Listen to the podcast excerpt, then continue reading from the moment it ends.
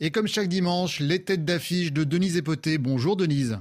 Bonjour Nicolas. En tête de votre classement cette semaine, un mathématicien originaire du Cameroun, diplômé des universités de Yaoundé et de Stellenbosch en Afrique du Sud, Ludovic Tangpi, professeur adjoint à l'université de Princeton, vient de remporter la prestigieuse bourse de l'American Mathematics Society. Les avis sont unanimes.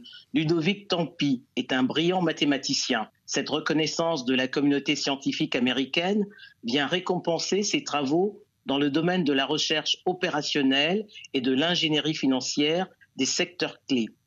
Elle prouve également que la science est universelle et qu'elle peut être pratiquée avec brio par des talents venus du monde entier. Professeur adjoint au département de recherche opérationnelle et d'ingénierie financière de l'université de Princeton, Ludovic Tampi a été stagiaire postdoctorant en mathématiques à l'université de Vienne. Le chercheur travaille conjointement dans les universités d'Humboldt et de Constance en Allemagne.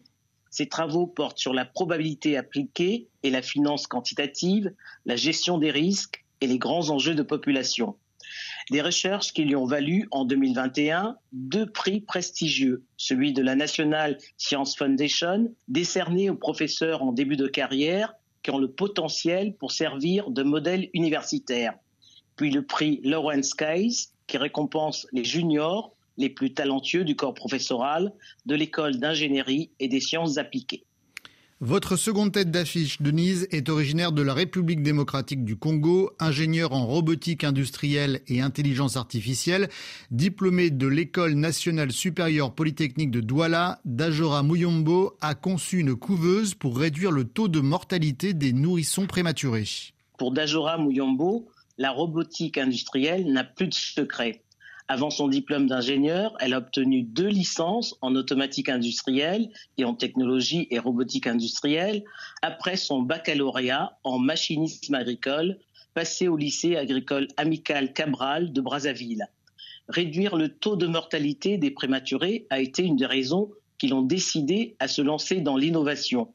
En 2020, elle conçoit à partir de matériaux locaux et de composants électroniques qu'elle importe une couveuse baptisée Fruit de vie, dotée d'intelligence artificielle et actionnée par une télécommande.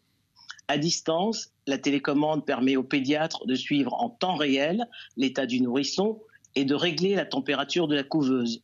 D'autres fonctions sont en cours de finalisation, car pour l'heure, seul un prototype est sorti de l'entreprise Datechninova qu'a créé l'ingénieur pour pouvoir produire 500 couveuses et satisfaire ainsi le marché local. Les couveuses Made in Congo de Dajora Muyombo coûteront 12 000 euros. Mais en attendant, les hôpitaux n'ont pas d'autre solution que d'importer des couveuses vendues 20 000 euros l'unité.